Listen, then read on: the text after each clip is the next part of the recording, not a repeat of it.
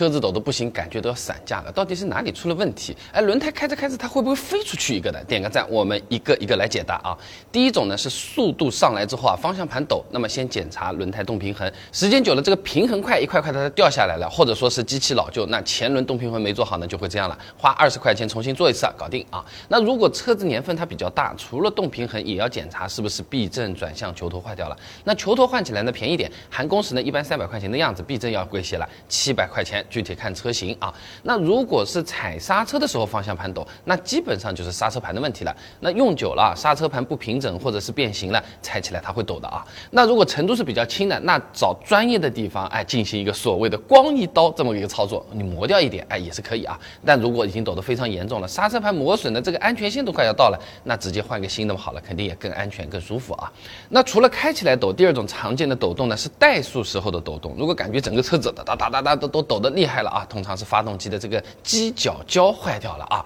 那这个配件一般不会很贵的，换副厂件的话，算上工时，一般也就五百块钱上下啊。年纪大点的车子呢，你怠速抖呢，还要看它是不是节气门脏掉了，尤其是打开空调，你发现哎，它更抖了，愣一下啊。那先做一个节气门清洗，看看有没有明显的改善，一般呢是八十块钱的样子啊。那如果抖动的同时，发动机灯也亮在那边，问题有可能会更严重一些啊。嗯，甚至有可能会出现发动机缺了一个缸啊，哎，比如说四个气缸有一个。缸啊，它没工作，哎，这个和点火供油都是有关系的，得去维修店好好检查一下了，我们自己搞不定啊。那一般的电脑插上去一接，或者师傅呢每个缸检查一遍，就知道哪里有问题啊。那还有一种情况呢，是踩油门的时候啊，哎，它会抖，哎，松掉了之后呢，它又不抖了，那传动系统出问题的概率就比较大啊。要检查半轴、传动轴以及变速箱机脚，维修费用的话，几十到一千只说不清楚了。那么评论区我也看了一下啊，还有一种情况呢，不少朋友遇到过的，就是等红灯的时候啊，挂在 D 档抖，挂到 N 档，哎，抖动就小很多了，甚至是消失了。如果抖动很小，那其实也是比较正常的。